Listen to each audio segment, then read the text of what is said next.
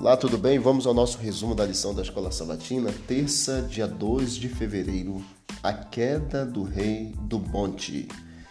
Em resposta à queda de Babilônia, no capítulo 13, que libertaria o povo de Deus, em Isaías capítulo 14, 1 a 3, Isaías capítulo 14, do verso 4 até o verso 23, então, profere um insulto simbólico contra o rei de Babilônia.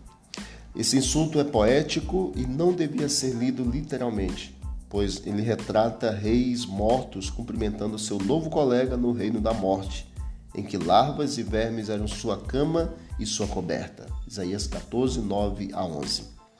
Essa era uma forma dramática de dizer do altivo rei que ele seria derrubado, assim como outros orgulhosos reis antes dele também não é uma explicação sobre a condição dos mortos, mas uma menção à forma como esse rei é, poderoso seria derrubado. Como Isaías 14, 12 a 14, que diz assim: Como caíste do céu, ó estrela da manhã, filho da alva, como foste lançado por terra, tu que debilitavas as nações.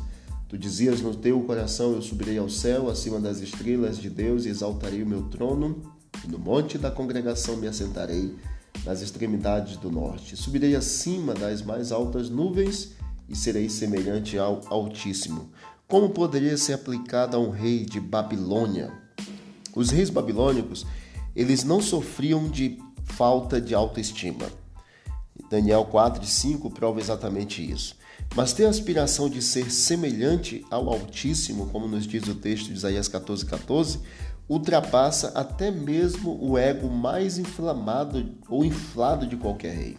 Embora os reis alegassem ter fortes relações com os deuses, eles eram subservientes a esses, a esses deuses. Isso era dramaticamente demonstrado, sabe como?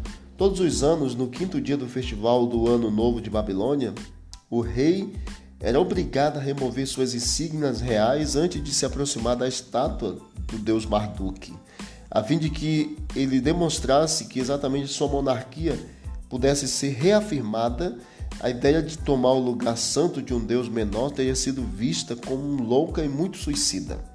Então, o, orgulho, o orgulhoso soberano, soberano de Isaías 14 estava no jardim do Éden, era um querubim ungido, cobridor, guardião, estava no Monte Santo de Deus, foi perfeito desde o dia que foi é, fora criado é, até que achou-se iniquidade nele, foi expulso por Deus e acabará sendo destruído pelo fogo. Ezequiel 28, 12 a 14.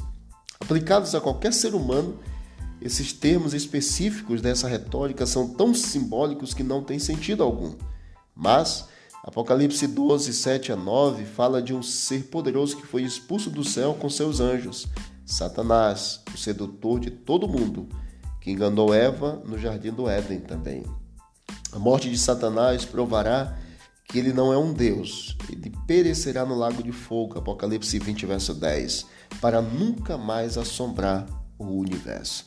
Então, é aplicado ao rei babilônico, porém, esses versos específicos, de 12 a 14, nos provam que seria é, audácia demais do, do escritor e do leitor, do intérprete, colocar sobre reis babilônicos essa interpretação. Mas a interpretação mais sensata e lógica é de que exatamente próprio Lúcifer, que quis ser semelhante ao Altíssimo, é a interpretação coerente de, desse rei do monte que gostaria de estar no lugar do próprio Deus. Que Deus nos abençoe e nos ajude na interpretação bíblica correta a cada dia, em nome de Jesus. Vamos orar? Obrigado, Deus, por todas as bênçãos, por mais esse despertar, mais esse dia. Nos conceda, Pai, um dia tranquilo, feliz, abençoado e guardado por Ti. No final da história estejamos do Teu lado, em nome de Jesus. Amém. Disse Jesus: examinai as Escrituras, porque julgaste ter nela a vida eterna, são elas mesmas que testificam de mim. Vamos que vamos para o alto e avante.